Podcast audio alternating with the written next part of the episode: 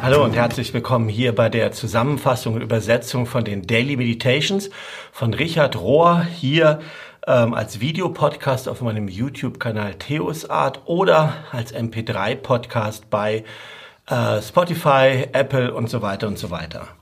Die Meditationen von dieser Woche sind der dritte und letzte Teil von so einer kleinen Serie, die überschrieben ist mit Ordnung, Bindestrich, Unordnung, Bindestrich, Neuordnung. Dies ist der dritte und letzte Teil und wenn du das erste Mal hier reinhörst, macht es vielleicht Sinn, dir die anderen zwei vorherigen Folgen zuerst anzuhören.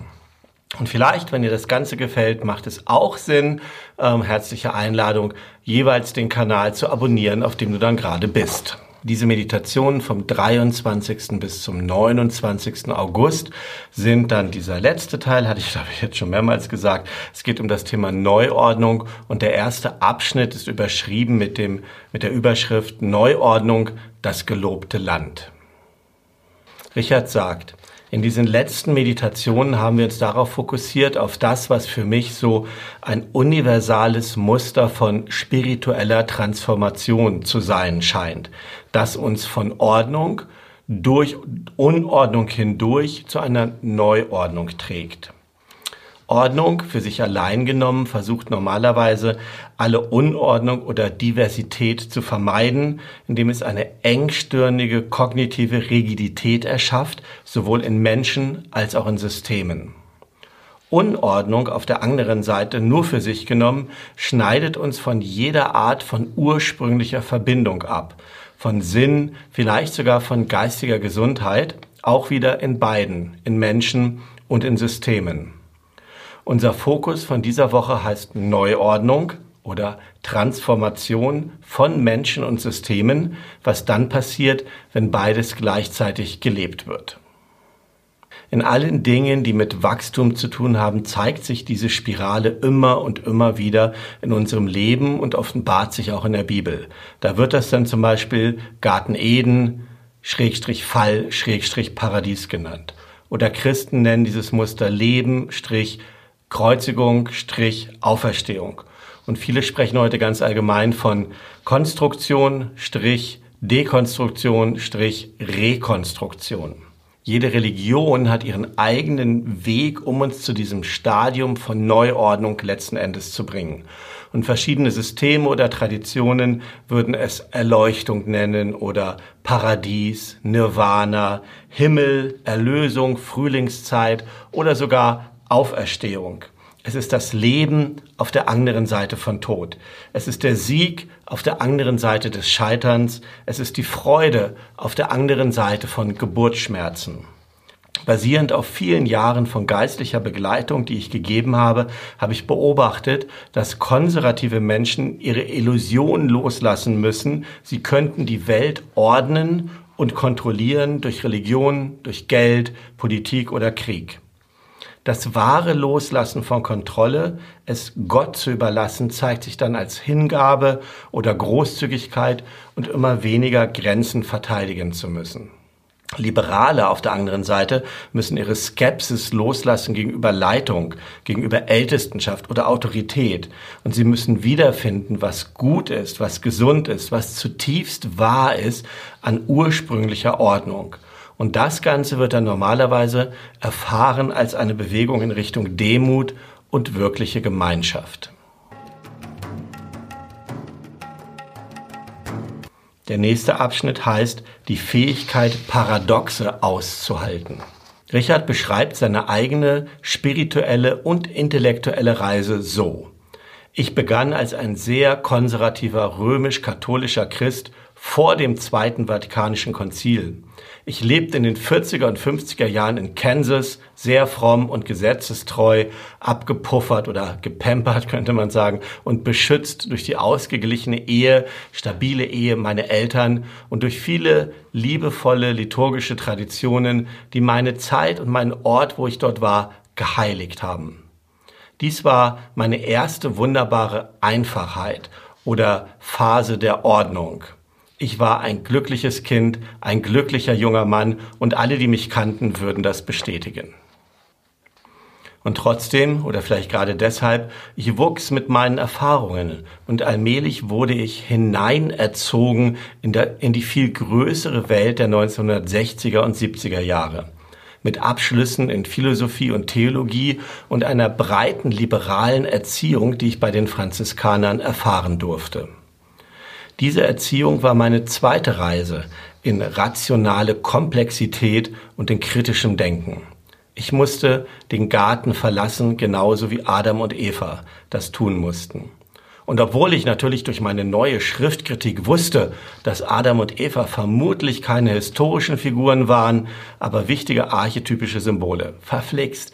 Ich war so voll mit Kopfwissen und Erleuchtung in Anführungsstrichen und war definitiv nicht mehr in Kansas. Als die Zeit weiter voranschritt, wurde ich gleichzeitig mehr progressiv liberal und mehr traditionell. Und so ist es vermutlich bis heute. Ich habe einen viel größeren und glücklich machenderen Garten gefunden. Kleine Randnotiz, dieser Garten wird in der Bibel, am Ende der Bibel in Offenbarung 21 beschrieben. Ich glaube jetzt vollständig an Adam und Eva, aber auf ungefähr zehn oder mehr Ebenen. Die buchstäbliche Ebene ist gewöhnlich die unterste und die mit am wenigsten Bedeutung. Ich passe nicht länger in das Schema von liberal oder konservativ. Diese Zeit war meine Einführung in das Paradoxe. Und es hat mich die meiste Zeit meines mittleren Lebensabschnittes gekostet, herauszufinden, was da eigentlich mit mir passiert ist, wie das passiert ist und warum es so passiert ist dieser Pilgerprozess, so wie ich das nenne, dieser Prozess Paradoxe auszuhalten, die Gegensätze auszuhalten, der war für mich fortlaufend, natürlich und organisch, so äh, als ob Kreise sich weiten. Die Weisheit von innen. Die Autorin Valerie Kauer ist eine SIG-Aktivistin und Anwältin für Bürgerrechte, die über den sozialen Wandel schreibt mit Metaphern einer Geburt. Und beides, sozialer Wandel und Geburt, sind Akte einer revolutionären Liebe. Und sie sagt, die letzte Phase des Geburtsprozesses ist die, die am gefährlichsten ist und die mit am meisten Schmerzen verbunden ist. Der medizinische Ausdruck dafür im Englischen ist Transition, also so etwas wie Übergang oder Durchbruch. Transition fühlt sich an wie Sterben, aber es ist die Phase, die das neue Leben hervorbringt. Nach meiner eigenen Geburtsarbeit begann ich darüber nachzudenken, wie Transition eine Metapher sein könnte für diese schwierigen, angsteinflößenden Momente in unserem eigenen Leben in all unseren unterschiedlichen kreativen Anstrengungen. Und sie benutzt hier dasselbe Wort wie bei Geburtsarbeit oder Wehen, Labor. Ähm, also in all diesen Anstrengungen wie Lebensunterhalt bestreiten, eine Familie großziehen, eine Nation aufbauen. Überall da gibt es Momente, die so schmerzvoll sind, dass wir aufgeben wollen. Aber eben inmitten dieser Schmerzen, inmitten dieser unglaublichen Taubheit oder Dumpfheit finden wir möglicherweise auch die Tiefe unseres Mutes, hören unsere tiefste Weisheit und finden einen Übergang auf die andere Seite.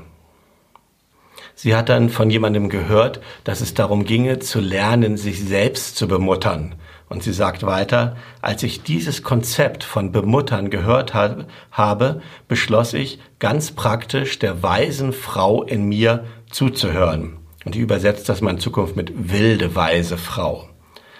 Ich nahm ein einfaches Tagebuch und habe es immer mit mir herumgetragen und jeden Tag darin eingeschrieben. Und ich habe sie sprechen lassen, die wilde, weise Frau. Ich habe ihrer Stimme zugehört, wortwörtlich, mehrere Stunden am Tag. Und so begann ich praktisch, mich selbst zu lieben. Hier ist, was ich über die wilde, weise Frau herausgefunden habe. Ihre Stimme ist ruhig. Ich selbst muss wirklich ruhig werden, um ihr gut zuhören zu können. Wie kann ich sicher sein, dass ich wirklich ihre Stimme höre? Sie ist sanft und wahrhaftig. Sie hat keine Angst vor irgendjemandem oder irgendetwas. Sie gibt mir nicht alle Antworten, aber sie weiß, was ich in genau diesem Moment brauche. Mich zu wundern, zu trauern, zu kämpfen, in Rage zu geraten, zuhören, neu träumen, atmen oder pushen. Sie hilft mir dabei, das Beste in mir selbst zu gebären. Ich glaube, dass diese tiefe Weisheit in jedem Einzelnen von uns wohnt. Diese Stimme wird mit vielen unterschiedlichen Namen benannt. Geist, Gott, Jesus, Allah, Om, Buddha-Natur. Andere denken über diese Stimmen in Kategorien von Intuition. Aber welchen Namen wir auch immer wählen, unserer tiefsten inneren Weisheit zuzuhören, erfordert eine disziplinierte Praxis. Die lautesten Stimmen uns herum in der Welt sind aufgeladen mit einer Energie von Angst, Kritik und Gewalt und Grausamkeit. Und es ist so, die Stimmen, denen wir zuhören, denen außerhalb von uns und denen in uns, die Stimmen, denen wir die meiste Aufmerksamkeit geben, die bestimmen darüber, wie wir die Welt sehen, wie wir uns fühlen und wie wir handeln. Wenn ich meine Zeit damit verbringe, Leuten zuzuhören, die selber aus ihrer tiefsten Weisheit sprechen, dann spüre ich Verständnis, Inspiration und eine Energie, die die Wurzeln meiner eigenen Weisheit nährt. Und ich brauche mich nicht aufzugeben oder zu verlieren und zu ihren Füßen sitzen äh, von irgendwelchen Gurus oder anderen. Meine eigene spirituelle Praxis besteht darin, die Sekunden von Einsamkeit zu finden, um ruhig genug zu werden, um der weisen, wilden Frau in mir selbst zuzuhören.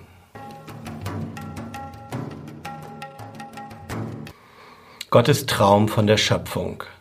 In Zeiten von Unordnung und Dekonstruktion suchen wir nach einer Neuordnung auf einem persönlichen Level, um selbst wieder neu und ganz gemacht zu werden.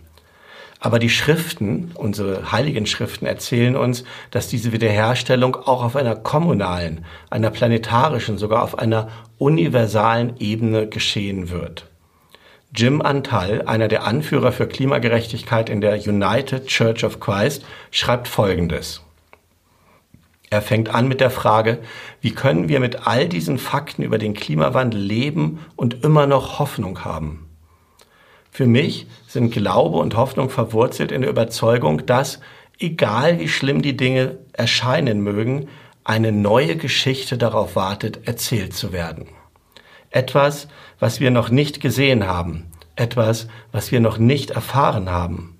Gott ruft uns als Individuen und als Gemeinschaften er ruft uns oder sie ruft uns zusammen mit Gott und anderen diese neue Geschichte oder diese neuen Geschichten hervorzubringen. Für die große Mehrheit der Menschheit oder unserer Gesellschaft bleibt im Moment allerdings diese neue Geschichte noch unsichtbar. Und er führt dann Beispiele an, wie zum Beispiel unsere Abhängigkeit von fossilen Brennstoffen es uns unmöglich macht, andere Wege und die neue Geschichte zu sehen. Und er führt dann Beispiele an, wie bestimmte Klimaaktivisten den Mut haben, sich dem entgegenzustellen. Sie bereiten sich durch Gebet und Rituale darauf vor, sich Polizei, Bürgerwehren, Kampfhunden, Pfefferspray, Gummigeschossen und so weiter gegenüberzutreten. Und ich glaube, er will damit sagen, dass wir durch solche Leute inspiriert werden, nach der neuen Geschichte Ausschau zu halten. Er sagt dann weiter, wir können Gottes Einladung nicht annehmen, also diese neue Geschichte zu kreieren, wenn wir nicht bereit sind, dafür auch in Aktion zu kommen, in Handlung zu kommen. Wir werden Partner von Gott, wenn wir handeln. Und wenn wir handeln auf eine ungewohnte, nicht erprobte Weise. Und diese neuen Handlungen werden geleitet sein durch die gewünschte Zukunft, die wir umarmen. Resilienz anstelle von Wachstum. Zusammenarbeit, Kooperation anstelle von Konsum, Weisheit anstelle von Fortschritt, Balance anstelle von Sucht. So sehr das Herz von Gott auch gebrochen sein mag darüber, was wir mit den Gaben der Schöpfung angestellt haben, Gott hat immer noch einen Traum. Gott träumt, dass wir menschliche Wesen, Humans, wir Menschen, das spirituelle Wachstum mehr suchen als das materielle als den materiellen Fortschritt. Gottes Traum zeigt eine friedliche und gerechte Welt, weil Dankbarkeit die Angst abgelöst hat und Großzügigkeit hat die Gier abgelöst. Lasst uns Gottes Traum als unseren eigenen umarmen. Plötzlich wird der Horizont unserer Hoffnung klarer und er kommt näher. Während wir uns in Gottes Traum hineinleben, werden wir wiederentdecken, wer wir wirklich sind. Und die ganze Schöpfung wird singen.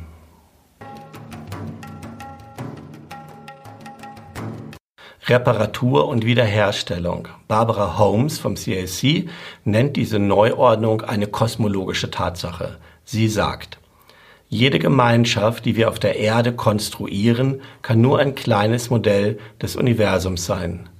Die Gemeinschaft des Universums beinhaltet Millionen von Sternen und Planetensystemen. Obwohl die Sprache der neueren Wissenschaften das alte mechanistische Verständnis des Universums ablöst, lieben wir immer noch die Ordnung. Wir sehen Ordnung, wo sie gar nicht existiert, und wir beweisen sie dann durch unsere eigenen Narrative. Aber wir sind eins und verbunden. Und alle unsere Kriege, unsere Rassentrennung und alle Ungerechtigkeiten können nicht darüber hinwegtäuschen, dass es eine Ganzheit und Zugehörigkeit gibt, die hinter dem Horizont unseres menschlichen Bewusstseins liegt. Vielleicht, auf eine Weise, die wir noch gar nicht richtig verstanden haben, ist dieser Kampf um Gerechtigkeit, zum Beispiel auch in den Rassenunruhen in Amerika, der heutzutage auch an vielen anderen Fronten geführt wird, ein sich entfaltendes Bild dieser Ganzheit, eine Verkörperung der holistischen und ungeteilten Gemeinschaft des Universums.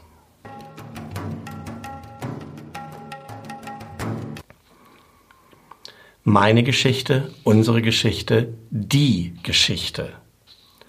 Nur das ganze Selbst wird jemals bereit sein für den ganzen Gott. In diesem Sinne meint Neuordnung eine Bewegung jenseits des dualistischen Geistes hin zu einem größeren kontemplativen Wissen. Es ist so, wenn wir uns daran machen, die Gesellschaft neu aufzubauen, müssen wir damit anfangen, zuallererst uns selbst neu aufzubauen. Eine gesunde Psyche lebt auf drei Leveln von Bedeutung mindestens. Wir können sie uns wie Gefäße oder so russische Puppen vorstellen.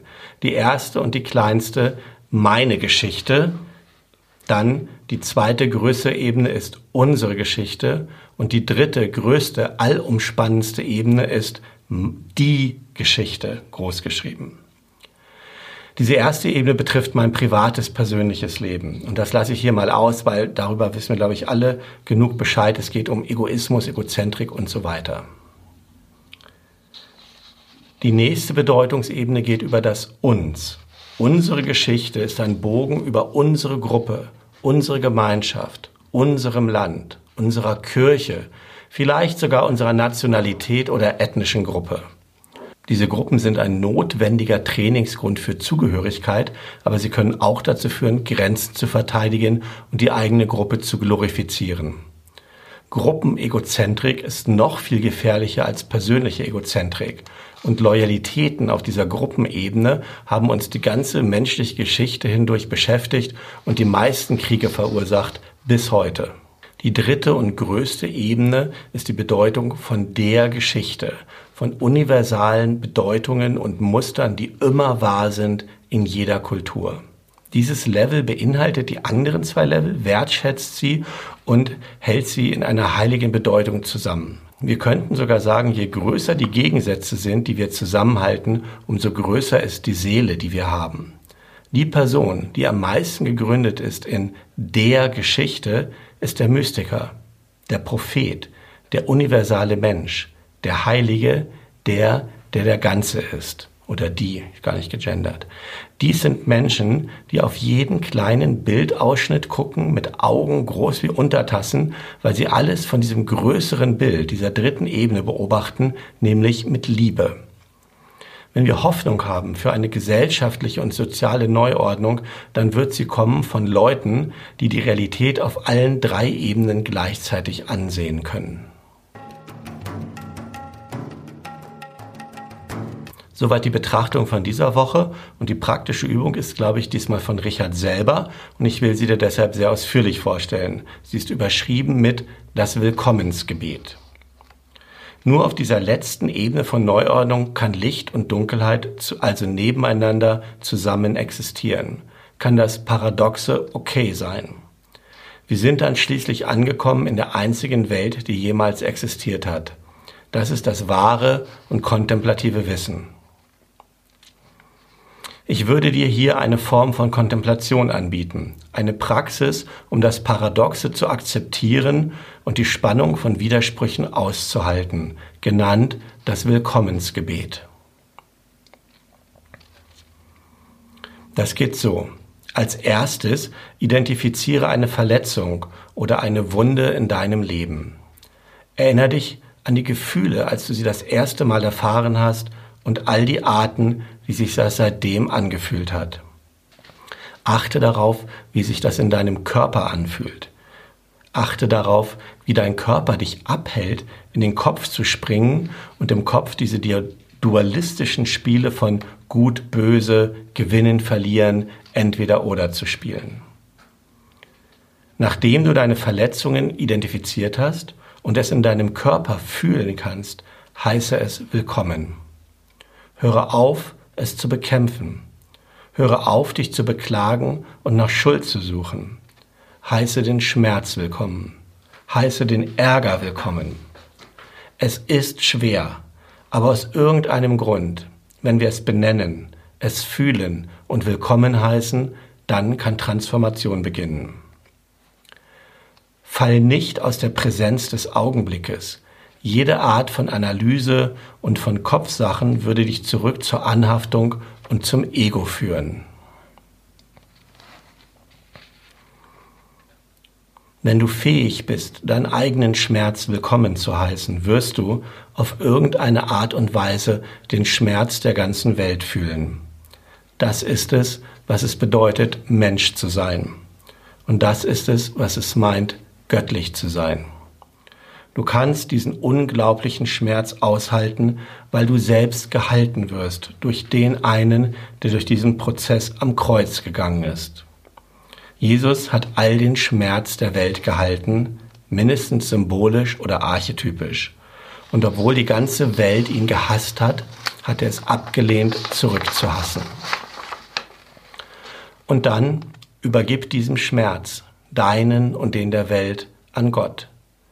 Bitte um die Gnade der Vergebung für jede Person, die dich verletzt hat, für jedes Ereignis, das dich verletzt hat, für jede Realität des Leidens in deinem Leben. Ich kann dir nicht versprechen, dass der Schmerz leicht oder schnell weggehen wird. Vergebung heißt nicht vergessen. Aber loslassen setzt eine ganze Menge an Seelenenergie frei, die uns frei macht zu einem neuen Level von Leben, von dem du noch gar nicht wusstest, dass es existiert. Das führt dich zu deinem wahren Selbst.